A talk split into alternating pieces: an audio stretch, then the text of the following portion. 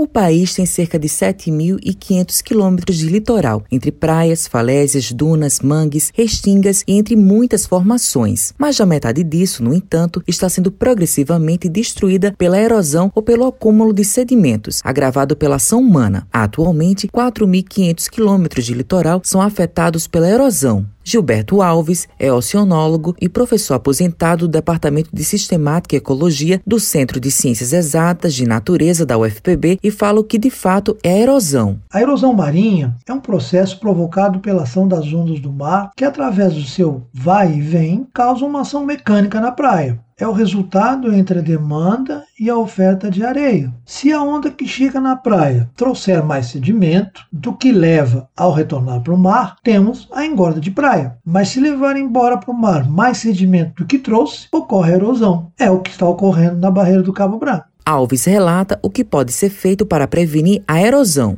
Há uma percepção generalizada de que a erosão costeira é sempre irreversível. Então, isso resulta em um apelo por parte da sociedade e dos agentes políticos para a construção de robustas obras de engenharia sem muita preocupação com os aspectos ambientais. Eu acredito que qualquer projeto nesta área deve prever um monitoramento dos processos erosivos durante e após a conclusão de qualquer interferência, para que correções de rumo possam ser tomadas, por exemplo, com o redimensionamento das estruturas utilizadas ou com a adoção de medidas adicionais de proteção da costa. Williams Guimarães é presidente da ONG Grupo Amigos da Barreira e professor de geologia de uma faculdade particular e pontua quais são as ações da instituição em relação à falésia do Cabo Branco em João Pessoa. A gente já busca ali há algum tempo um entendimento para recuperar aquela área, né? não só a Falésia, como a Praça de Iemanjá e a própria Praia de Seixas, para devolver para a sociedade paraibana, para os turistas, um ambiente digno, um ambiente preservado, aonde possa ser utilizado de forma racional. A gente observa que não adianta fazer um projeto com a magnitude de obra de engenharia muito eficiente se essa obra vai ser muito impactante. Matheus Silomar para a Rádio Tabajaro, emissora da EPC, empresa paraibana de comunicação.